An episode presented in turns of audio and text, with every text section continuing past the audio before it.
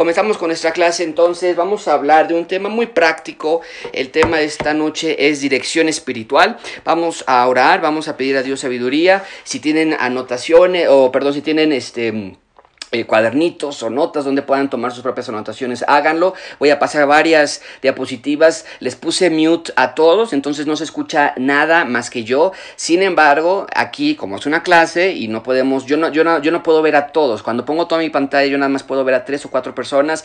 Si alguien tiene una duda, quítele su mute a su micrófono y deténganme y digan, oye Josué, a ver aquí no quedó claro. Entonces, que sea interactivo en esa manera. Pero la razón de poner mute a todos es para que nos podamos oír bien. Eh, vamos a comenzar entonces con esta oración y tenemos unos 30 minutitos más, 25 minutos más de clase y nos despedimos. Todos juntos en oración. Señor, te damos gracias porque por medio de, este, de esta tecnología, eh, de esta forma virtual, podemos estar juntos como iglesia, Señor. Y, y yo te ruego principalmente por espiritualidad verdadera en nuestros congregantes, en mi propia vida, con mi esposa, con mis hijos, que tengamos iglesia en casa. La iglesia presencial los domingos se ha visto obstaculizada por unos cuantos meses, tú sabes cuánto tiempo más será, pero la iglesia en casa, la iglesia personal, la comunidad que existe entre nosotros, esa sí continúa y atraviesa fronteras, atraviesa cualquier clase de situaciones, Señor, y yo te ruego que tú, eh, eh, que seas tú con, con esta situación y que nos permitas a nosotros ser una iglesia que demuestre nuestro amor unos con otros, que demuestre, que demuestre la, la comunidad que hay entre cada uno de nosotros. Y en estos minutos ayúdanos a concentrarnos, a tomar esta clase específicamente en el tema de dirección espiritual, cómo tomar decisiones correctas. Te lo pedimos en el nombre de Cristo Jesús. Amén. Bueno, nada más ahí. Eh, Paco, todavía andas por ahí porque nada más quería confirmar que tú sí puedas seguir admitiendo participantes. Yo me voy a ir a toda la pantalla, entonces no puedo saber si puedes tú todavía admitir a participantes. No sé si me puedas confirmar que sí lo puedes hacer. No, no, no, no, me aparece solamente ya, y como ya te puse a ti como host, yo ya no puedo admitir a nadie. Ok, entonces si quieres cambiarte ahora tú como host y eh, hacer que este, puedas recibir a las personas y yo ya nada más comparto mi pantalla, ¿de acuerdo? Ok. Gracias. Ok, vamos a comenzar entonces, ahora sí. Ok, porque si van llegando nuevas personas no van a poder entrar. Bueno, eh, Continuamos entonces. El tema de esta, de esta clase es una, un tema muy básico, eh, muy práctico. El tema es dirección espiritual. Particularmente, si tuvieran que anotarlo de alguna manera, es cómo tomar decisiones correctas en la vida.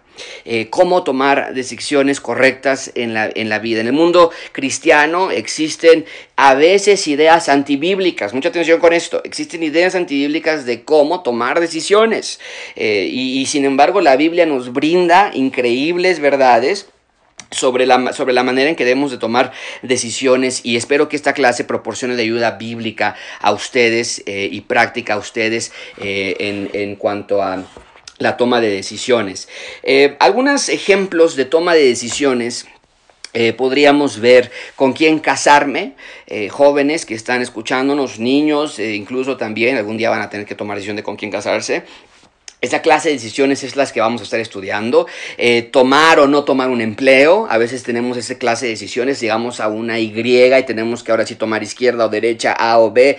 Y cómo tomamos esas decisiones. Eh, saber si estoy enfermo o no. Eh, quiero saber, viene una, un estudio médico y, y, si me van a decir que estoy enfermo, si me encuentran algo, si no me encuentran algo y, y qué clase de, de decisión debo tomar en cuanto a un tratamiento o en cuanto a a, a, a, mi actitud contra este, contra este, eh, con, contra esta noticia. En fin, esta clase de decisiones es las que vamos a empezar a, a ver. Eh, y, y, y, como esto, muchísimas otras cosas. Debo comprar un carro o no, me debo meter a un préstamo o no, me meto a una tanda o no. Eh, to, todo lo que tenga que ver con cosas muy importantes como matrimonio, nos vamos a mudar de casa, nos vamos a ir a otro estado de la República, o cosas un poco más triviales, ¿no? Oye, debemos salir a, comer todos los viernes a, la calle o, debemos, eh, cómo debo estudiar para mi examen. A mí me gusta hacer la tarea todos los días, me gusta hacer la tarea. Los preparatorianos universitarios les gusta hacer tareas de 3 de la mañana a 5 de la mañana, que porque son nocturnos, que les gusta trabajar en la noche.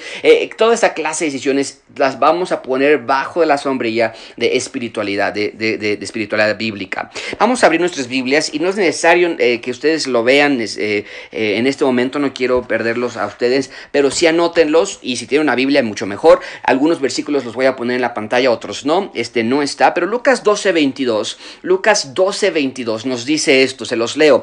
Dijo a sus discípulos, por tanto os digo, esto es Jesús hablando, no os afanéis por vuestra vida, qué comeréis, ni por el cuerpo, qué vestiréis. Entonces, como introducción, tenemos que entender esto todas las decisiones de nuestra vida deben ir enmarcadas bajo la premisa de que afanarnos es incorrecto. ¿Qué me voy a vestir? ¿Qué voy a comer? ¿Qué voy a, ¿Con quién voy a casar? Si nos vamos o no nos vamos. Y si me vamos, eh, ¿a dónde vamos a vivir? Y, el trabajo. Y, dice Dios, hey, para, para cualquier clase de toma de decisiones en tu vida, no puedes estar ansioso. Y esta clase que vamos a estudiar esta noche o estos miércoles es acerca de tomar decisiones. Y queremos que ustedes, gracia abundante, sean personas que tomen decisiones que agraden a Dios y al mismo tiempo descansen ustedes en la bondad de Dios, en su soberanía. No queremos que ustedes sean personas ansiosas en tomar sus decisiones, mordiéndose las uñas con colitis, con gastritis, con ansiedad, con dificultad, porque están preocupados acerca de la vida y de lo que va a pasar Estamos eh, dando esta clase porque queremos que ustedes eh, dejen la clase de vida, si es que ustedes tienen este problema, de, hasta, de estar aterrados por el futuro, por qué tal si tomo la decisión incorrecta, qué tal si me equivoco. Entonces, esta clase es para eso, ¿de acuerdo? Ahora, la pregunta que vamos a hacer aquí es, eh, la pregunta que vamos a hacer aquí es, ¿por qué a Dios no le agrada que nosotros tomemos decisiones de forma ansiosa. No sé si tú has tomado decisiones de forma ansiosa. Estás preocupado, estás, estás con temor, estás con dificultad, te vas a dormir y estás pensando todo el tiempo en esa decisión que debes de tomar. ¿Por qué Dios no quiere que hagamos esto? Lo puse, ah, perdón, mira, así está en la, en la, en la pantalla, ahí está Lucas 12:22. No se afanen por vuestra vida, qué comerán ni qué vestirán, ¿ok? Pero bueno, ¿por qué Dios no quiere que tomemos decisiones de manera ansiosa? Ahí lo puse en la pantalla. ¿Por qué? Porque cuando estamos ansiosos al tomar una decisión, le estamos diciendo a Dios que Él no es suficientemente grande para guiarnos de acuerdo a su perfecta voluntad. ¡Wow! Esto, es, esto nos debe de... ¿Es lo que estoy haciendo? Cuando tengo miedo en si me quedo o no me quedo en la universidad y entonces voy a ser un donadie, voy a ser una donadie, voy a acabar ahí abajo del puente vendiendo eh, que, quién sabe qué encuentre yo de basura, ¿no? Estás preocupado y qué tal si, qué tal si eh, a mi esposo no le dan el aumento y nos quedamos aquí y viene la comadre y nos va a decir que mira, a mi esposo sí le llega, a mí no, eh, todas esas clases de, de, situaciones, incluso situaciones difíciles que puedan venir en un futuro, que, que nos puedan llegar a costar trabajo, también esto incluye. Eh, tú sabes, no sé, que va a venir eh, una situación complicada en un futuro, tú sabes que va a venir algo en, en, un futuro que va a ser complicado. Esta es, esta es, este, eh, incluye en esta parte de decisiones también. Entonces tú sabes que, no sé, viene algo a la vuelta de la esquina. Ahorita no se me puede ocurrir una ilustración, pero viene un pago, viene el cambio de casa, viene y estás mordiéndote las uñas, estás constantemente con temor. Y eso es algo que Dios no quiere que tú tengas, ¿de acuerdo? Eh, permíteme un segundito. Paco, perdón, me salí de compartir la pantalla y me pide que sea administrador para compartir mi pantalla. Hazme administrador otra vez, porfa. Ahí está. Pastor, hay una opción en Zoom donde no necesariamente el host puede, eh, tiene, puede compartir la pantalla. en los settings, el host puede habilitar a otras personas para que puedan compartir su pantalla. Así es, así es. Totalmente cierto, Paco. Lo pueden hacer. Totalmente cierto, Paco. ¿Por qué, ¿Por qué me estaba haciendo esa grosería? Eh? No querías que no, no quieres compartir el ser anfitrión conmigo, ¿verdad? A ver si lo puedes encontrar, ¿ok? Mientras regresamos aquí. Gracias, Cintia. Eh, me siento como, como los maestros que ves en YouTube que les están los alumnos, les dicen cómo hacer todo, ¿no? Y aquí está el, maestro anticuado. Gracias, muchas gracias, este, Sim, por la, por la ayuda. Bueno, entonces, estamos ansiosos de tomar una decisión, estamos en manera muy literal quitándole a Dios ese, esa, esa confianza. Estamos diciendo, eso es lo que estamos diciendo, mucha atención con esto. Estamos diciendo que Dios no es suficientemente bueno y que no es suficientemente sabio para eh, eh, llevar nuestras necesidades, para dirigirnos hacia dónde debemos ir. Y no es lo que queremos hacer, no es lo que debemos hacer. Eh, queremos nosotros vivir una vida que agrade a Dios en todos los ámbitos de nuestra vida. ¿Ok? Bueno, entonces, ¿cómo vamos a llegar a ese punto donde vamos a poder confiar en Dios? Hoy vamos a empezar considerando la manera en que Dios nos va a guiar. Vamos a ver cómo es que hay a veces entendimientos no bíblicos de que Él nos está guiando de una manera y nosotros podemos decir, a veces nos volvemos supersticiosos y mejor vamos a ver la Biblia y después vamos a hablar de un proceso para tomar decisiones, ¿ok? Entonces, en segundo lugar, vamos a ver número dos. Espérame. Espérame, espérame, se me trabó mi computadora. Ahí está. ¿Cómo Dios, ¿Cómo Dios nos guía? ¿Cómo es que Dios nos puede guiar? Bueno, los cristianos generalmente cuando pensamos en cómo Dios nos guía, seguimos una de estas tres teorías en cómo Dios nos guía. Lo tienen en la pantalla. La teoría número uno, decimos nosotros, esta frase la van a escuchar muchísimos ustedes, es discernir el plan de Dios. A veces como cristianos nosotros viene una decisión importante y decimos, hey, tengo que discernir el plan de Dios. Ahora, tal vez tú vas a decirme, Josué, ¿qué significa discernir el plan de Dios? Yo nunca lo he verbalizado así, pero te lo voy a poner de esta otra manera y también lo puse en la pantalla porque tal vez tú, puedas, tú vas a sentirte familiarizado con esta manera de tomar tus decisiones. A veces pensamos así, Dios tiene un plan secreto y detallado para cada uno de nosotros y nuestro trabajo es averiguarlo.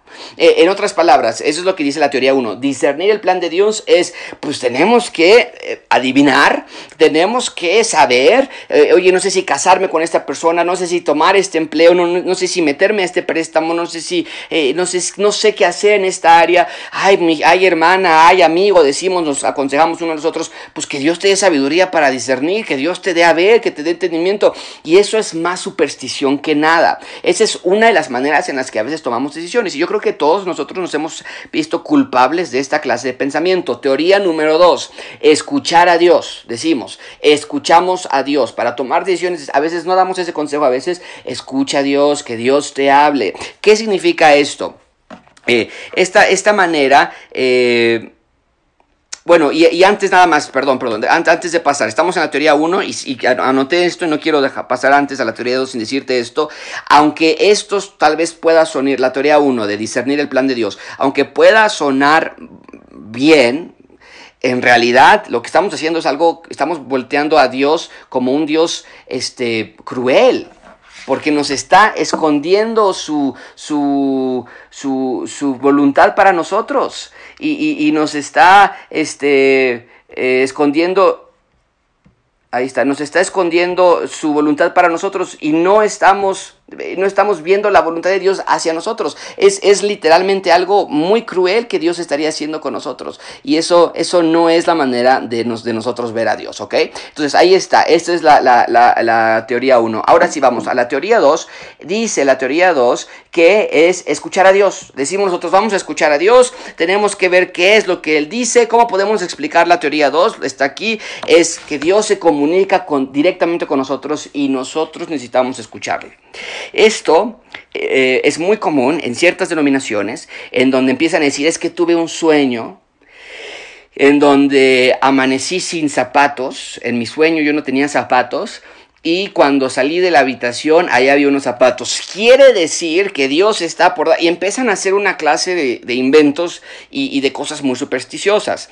Eh, también puede ser cosas como que es que sabes que yo le pedí a Dios, a veces decimos esta cosa, yo le pedí a Dios una señal y le dije, Dios, si me das esta señal, entonces quiere decir que tú sí quieres que yo y tú puedes ahí llenar el espacio, ¿no? Que sí me case, que sí vaya, que sí tome, lo que sea.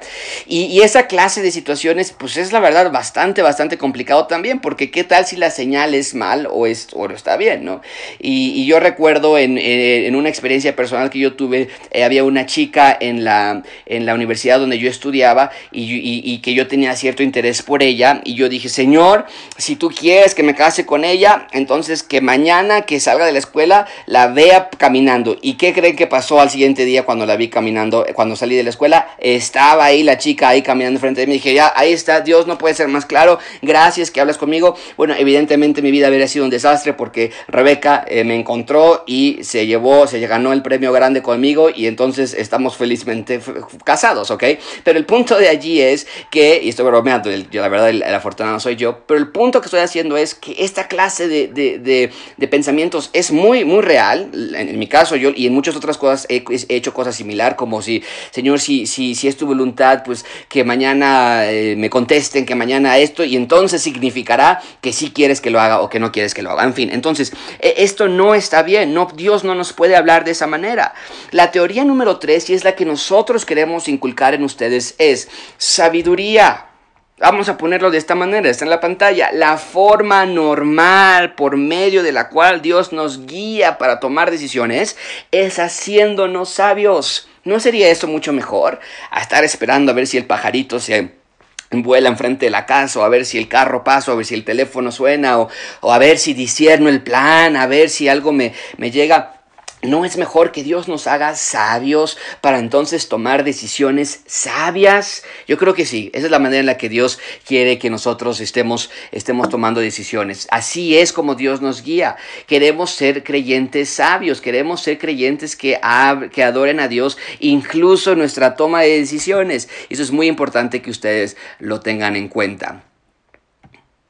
Bien, entonces nosotros proponemos, nosotros argumentamos que Dios nos da conocimiento, mucha atención con esto, cómo nos hace sabios, mucha atención con esto, por su palabra. Entonces una persona que no está leyendo las escrituras, que no está conociendo a Dios en las escrituras, difícilmente tomará decisiones sabias. Esa es la clase, no sé si te ha pasado a ti, pero dices, es que Josué tomó una mala decisión tras otra y, y ya cuando quiero tomar, y la pregunta siempre es, hey, Estás leyendo las escrituras, estás siendo transformado tu mente por las escrituras. No, Josué, la verdad no lo leo, no me he apartado mucho. Esa es la razón por nuestra mala toma de decisiones. No hay una instrucción de la palabra de Dios. ¿Cómo Dios nos hace más sabios? Eh, a través de la palabra, a través, mucha atención con esto, oración, a través también, mucha atención con esto, consejo de otros. Esto es lo que nos prepara para tomar decisiones sabias. Otra vez, va de nuevo, palabra, oración y consejo de otros. Entonces, nosotros argumentamos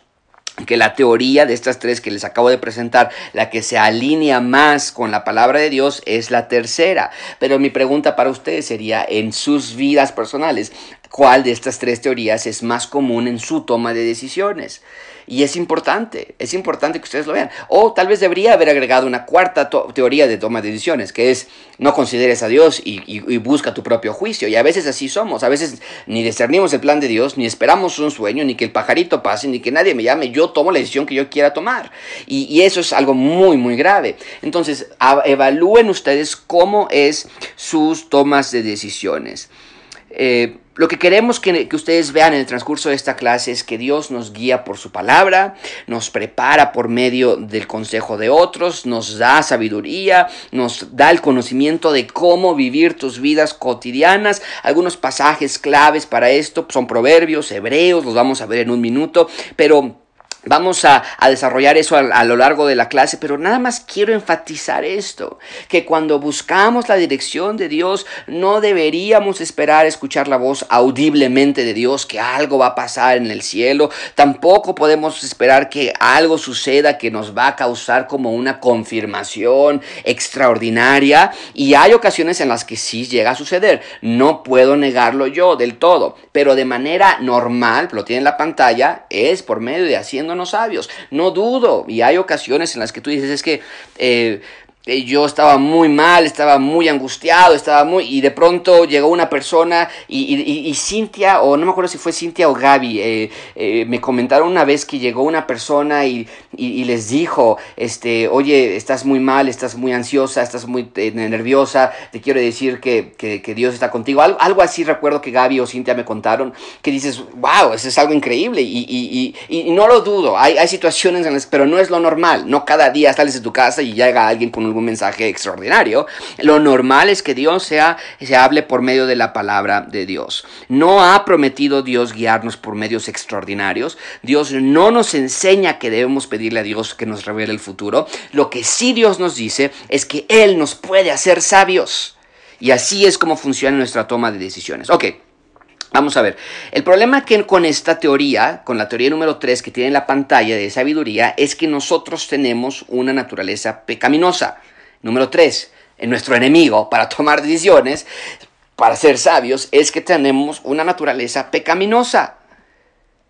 Eh, si la dirección bíblica en nuestras vidas para tomar las decisiones se resume esencialmente en ser sabios, entonces de manera inevitable, el pecado que mora en nosotros va a ser un gran problema en nuestras vidas. Porque este pecado que está en nosotros lastima y mancha y tiñe todo lo que somos nosotros y cómo lo pensamos. Y la Biblia está plagada de ejemplos acerca de cómo el pecado nos ciega cuando llegamos a tomar decisiones y también evita este pecado que tomemos decisiones sabias. Muchos de nosotros, tal vez tú estás, y saben, aquí vamos a hablar un poquito de los jóvenes, eh, porque muchos jóvenes tienen este problema. Eh, conocen a un chico, una chica guapa, guapo, y les está ahí echando los perros y están ahí coqueteando y demás, y la mujer o el hombre creyente saben es incorrecto, que no trae esa grada, que no es sabio, ¿ven? Esta es la parte de la bíblica.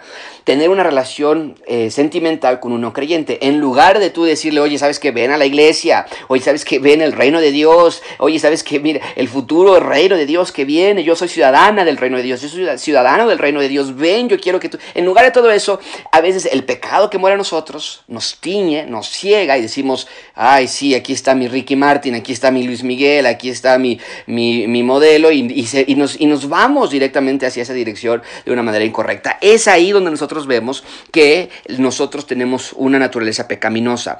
Pues, pensamos, por ejemplo, en David cuando codició con Betsabé, se dejó llevar por la tentación, lo llevó a cometer adulterio, después lo llevó a cometer homicidio, una decisión que fue eh, eh, pintada, eh, que fue totalmente envenenada por el pecado que David tenía. Ok, ahora, eh, esto afecta en varias áreas. Les voy a dar yo ahorita muy brevemente, y yo creo que con eso terminamos, tres diferentes categorías de decisiones que tenemos que tomar en nuestras vidas y vamos a ver cómo el pecado del que te acabo de hablar, de nuestra naturaleza pecaminosa, desafía y reta nuestra capacidad de tomar decisiones correctamente en estas tres categorías. Vamos a empezar. Número uno, hay decisiones, la primera categoría es decisiones de justicia. ¿A qué nos referimos con esta categoría? Esta clase de categoría es la clase de decisiones que tienen que ver con lo que Dios quiere que hagamos o con lo que Dios no quiere que hagamos. Sencillo, lo que es justo. Entonces, eh, Dios quiere, o la pregunta sería, ¿qué hago? ¿Me voy con la secretaria y comienzo un amorío, un adulterio?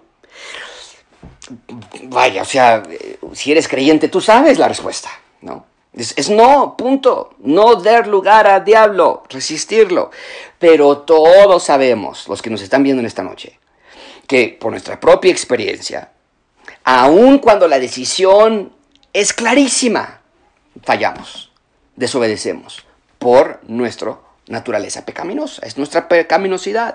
Y transformamos lo que es blanco, lo transformamos, lo que es negro, lo transformamos en gris. Algo que es, bueno, es que mi esposa no me ama, no me trata bien, es que ella ya me tiene hasta acá, ella me está empujando, eh, él, es que él es un grosero, él me está haciendo esto, no es que mis papás, y empezamos a justificar aquellas cosas que deberían ser es, justicia, hijos, honre a sus padres.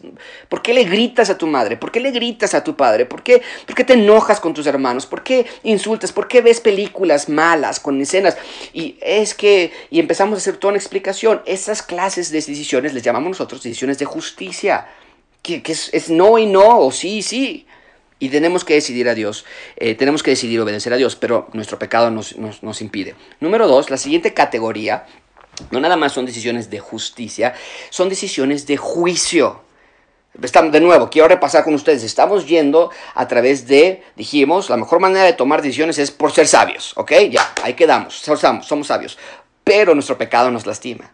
Y no es tan fácil decir vamos a, tomar decisiones sabias, eh, porque hay tres diferentes categorías, tres diferentes niveles de decisiones. Hay decisiones de justicia, que es lo que Dios quiere. El segundo nivel es hay decisiones de juicio. Esto es que a veces en la vida hay sí cosas que no son blanco-negro.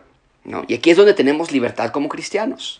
Necesitamos ejercer, de ahí viene el, el título de esta categoría, un buen juicio. O déjame ponerlo todavía mejor, un juicio sabio en tu toma de decisiones. Oye, ¿dónde vamos a vivir? Este, ¿dónde vamos a estudiar? Es más, ¿qué voy a estudiar? ¿De qué voy a trabajar? Eh, ¿Debo comprar un seguro o no debo comprar un seguro? ¿Debo tener una novia o no tener una novia? ¿Es creyente tal vez? Ya eso ya está. Dices, bueno, sí, es una decisión de justicia, es creyente, ama a Dios, pero, pero es, el momento, eh, eh, esa clase de decisiones donde tal vez no estamos tan seguros de qué es lo que Dios quiere, tenemos esa libertad cristiana, pero nuestros motivos y nuestras percepciones sí pueden ser distorsionados por el pecado. Entonces tú puedes decir, sabes que esto no es pecado, irme a vivir a Monterrey no es un pecado, irme a vivir a, este lugar no es un pecado, no estoy haciendo nada malo, pero tal vez tu motivación sí es mala y, tú, y, lo que está detrás de tu mente te está haciendo tomar decisiones no sabias. El siguiente... Eh, la siguiente categoría de, decisiones que tomamos son decisiones de trivialidad. Como su nombre lo dice, son decisiones simplemente que no importan tanto. Pero aún aquí, el pecado que habita en nosotros es nuestro enemigo, porque tenemos o tendemos, perdón, a confundir asuntos triviales con grandes decisiones. Entonces podemos decir de nuevo, ¿no? Voy a tomar este, me, van a subir de puesto, me van a subir de, o, o, quiero entrar a estudiar inglés, quiero estudiar, estudiar francés, qué sé yo. Pero aun cuando parezca trivial, que no te va a afectar nada en tu vida espiritual, si tu naturaleza pecaminosa está influyendo en tu vida, de una manera en que no puedes cachar rápidamente que algo no es sabio o que algo no es edificante para tu vida, vas a tomar decisiones malas. Incluso decisiones triviales pueden ser el inicio de una vida en decadencia, en decadencia. Entonces, eh, sí, Dios nos guía a través de la sabiduría, pero entonces estamos en grandes problemas, porque ¿cómo podemos nosotros, como cristianos, tomar buenas decisiones si lo que comprendemos de la sabiduría está tan deformado por el pecado? Y aquí está la respuesta. Número cuatro, Dios nos guía. Dios nos guía las buenas noticias de la Biblia es que aunque somos pecadores, y aquí estoy enseñando una clase de seminario los lunes por las noches, y justamente estábamos hablando de esto este lunes, donde decíamos la promesa de Dios en el Antiguo Testamento fue darnos un nuevo corazón un, corazón de carne, no de piedra. Y vemos que se ha cumplido. Nosotros como creyentes somos una nueva criatura en Cristo. No es un corazón perfecto, pero sí es un corazón con la habilidad de tomar decisiones sabias, entre muchas otras cosas. Este corazón nuevo que Dios nos pone eh, trae muchísimos beneficios para nosotros como creyentes. Pero sí tenemos nosotros esperanza. Eh, déjame darte tres textos. Proverbios 16.33, Filipenses 4.19, Mateo 10.30. Nos dice, eh, Proverbios nos dice que las suertes se echan sobre la mesa, pero cada decisión proviene del Señor. Filipenses 4:19 dice que Dios promete suplir todas nuestras necesidades en Cristo. Mateo 10:30 dice que Él conoce cada cabello de nuestra cabeza. Entonces Dios está en control. Dios tiene un plan para nosotros y Dios se preocupa aún por los detalles más insignificantes de nuestras vidas. Qué increíble es eso. Y aún más increíble es que si consideras ¿Quiénes somos nosotros? El amor de Dios es incomparable. Deja de mostrarte este versículo. Eh, déjame ver, ya se me fue. Aprovecho para... Ahí estaba ya. Deja de mostrarte Jeremías 20, 19, 29, 11, perdón. Ahí está.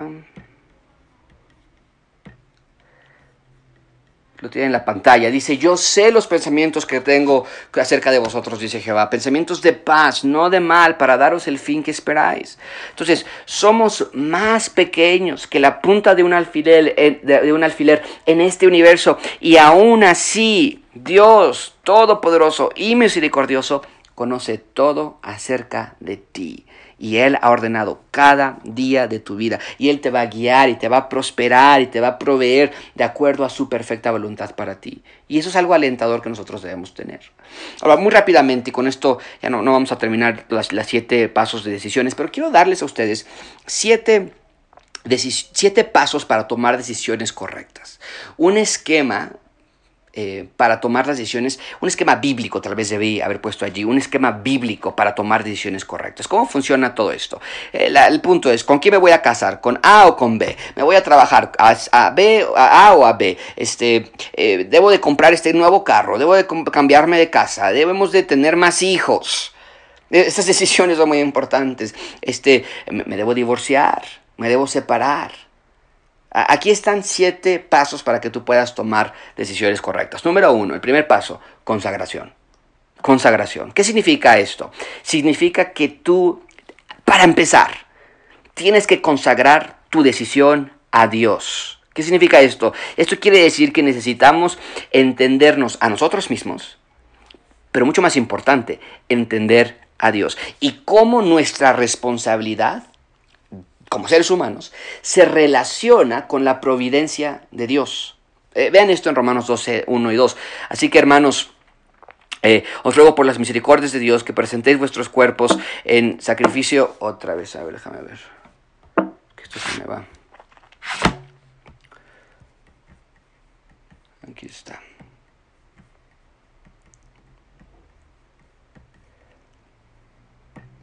Ahí está. Que presentéis vuestros cuerpos en sacrificio vivo, santo, agradable a Dios, que es vuestro culto racional. No se conforme en este siglo, sino transformaos por medio de la renovación de vuestro entendimiento para que comprobéis cuál sea la buena voluntad. Mucha atención con eso. Agradable y perfecta. Entonces, esto es lo que queremos como cristianos. El primer paso en la toma de decisiones es consagrarte tú mismo consagrar tu vida, un sacrificio a Dios, ofrécele a Dios, cualquiera que sea tu decisión que tengas que tomar. ¿Con quién me voy a casar? ¿Con dónde voy a trabajar? Mis talentos, mi dinero, mi matrimonio, cómo voy a guiar a mis hijos, estos padres que están teniendo bebecitos eh, recién nacidos y los que tienen hijos más grandes y los que tenemos adolescentes, los que sea. ¿Cómo vamos a guiar a nuestros hijos? Eso es un gran acto de decisiones que tenemos que tomar. Ey, ofrécelo a Dios, conságralo a Dios. No vas a dárselo para ganar su favor. ¿No? Esto no es una ofrenda pagana, como los paganos lo hacían, que le daban algún animal a su dios de la lluvia para que les diera lluvia. Nosotros no estamos haciendo esto, sino estamos haciéndolo, lo estamos consagrando a Él en una respuesta eh, desbordante a su misericordioso amor por nosotros. Queremos ser transformados a su imagen, no a la imagen de, de este mundo. Y sorprendentemente Pablo dice que nada más vamos a ser capaces de comprobar cuál es la buena voluntad de Dios si, mucha atención con eso, dice ahí está en la pantalla, para que comprobéis cuál es la buena voluntad de Dios si ustedes se ofrecen como un sacrificio hacia Dios. ¿Quieres saber su buena voluntad para ti? Tienes que ofrecer tu vida, tus decisiones, lo que esté frente a ti y dárselo a Dios y decir, Señor, no es para mí, es para ti.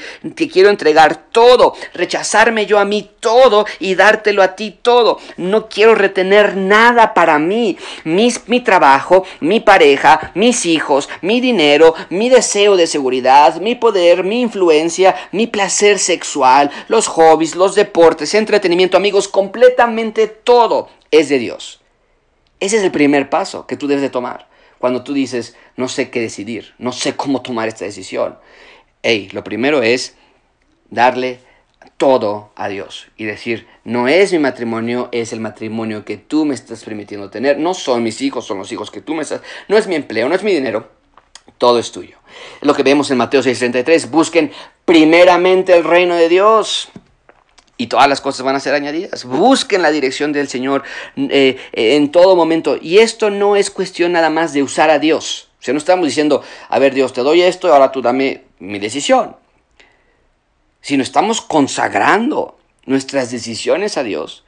Porque nuestro principal propósito es deleitarnos, amarnos, amarle y servirle a Él. deleitarnos en Él, amarle y servirle a Él. Ese es nuestro propósito, esa es la, razón de darle nuestra atención y devoción y consagración a nuestro Dios. Bueno, vamos a dejarlo hasta aquí, ya son ocho y media y vamos a, cerrar aquí. Eh, la próxima semana quedan pendientes los otros seis pasos para tomar decisiones correctas y van a ser fenomenales. Esto es algo muy práctico, va a ser de muchísima ayuda para ustedes. Mientras tanto, pueden empezar con esto, consagración. Entonces, todo, a veces, eh, eh, eh, y, esto los mexicanos, los mexicanos somos luchones, ¿no? Nos decimos luchones y a ver, ¿cómo de que no se puede? ¿A que no me dan el préstamo? ¿Que no me van a subir de puesto? ¿Que no quiere casarse conmigo? A ver, ¿cómo de que no? ¿Que mis papás no me quieren dejar hacer esto, aquello? A ver, ¿cómo de que no? Y este primer paso rompe con esos esquemas realmente de orgullo, rompe nuestro esquema de, eh, de arrogancia, que, que no es mi vida. ¿no? Es que yo no me quiero quedar solterona, es que yo no me quiero quedar solterón, es que yo no quiero ser un mandilón, es que yo no... Eh, oye, espera, es que no es tuyo.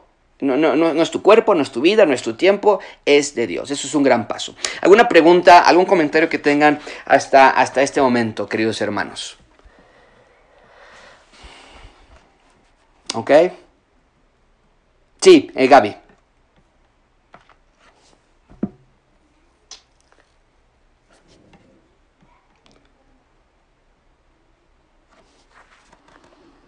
En el caso de Gedeón, pastor, cuando pide el vellón, que ahora esté mojado, que ahora esté seco, él pedía una, una señal física. Sí, sí, sí, muy buen ejemplo o muy buena pregunta.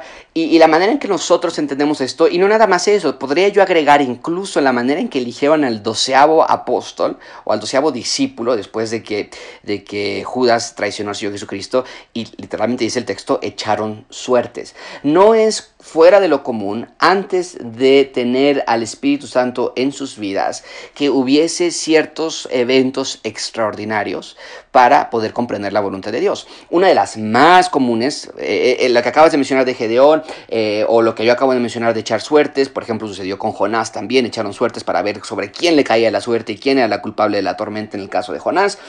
Eh, pero el más común eran los sueños. Entonces Dios hablaba por medio de sueños, Dios hablaba por medio de simbolismos, este, eh, Dios hace una, un, pacto con Abraham y hace todo un evento ceremonial en, en, Génesis capítulo 15.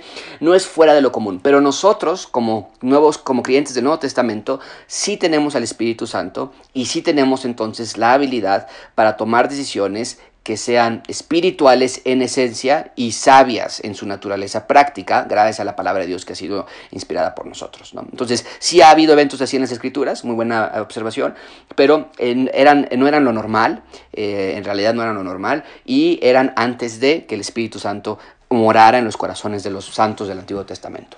Muy buena pregunta, Gaby.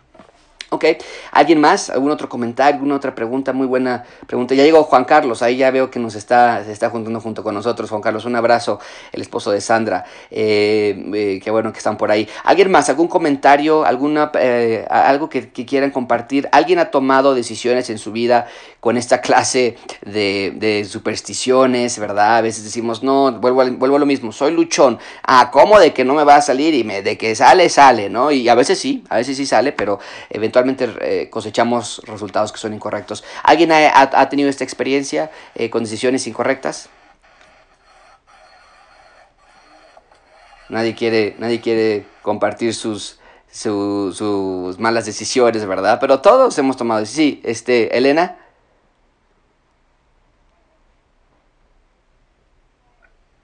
Dice mi hija que ella. Ah, ok, muy bien, muy bien. No, yo.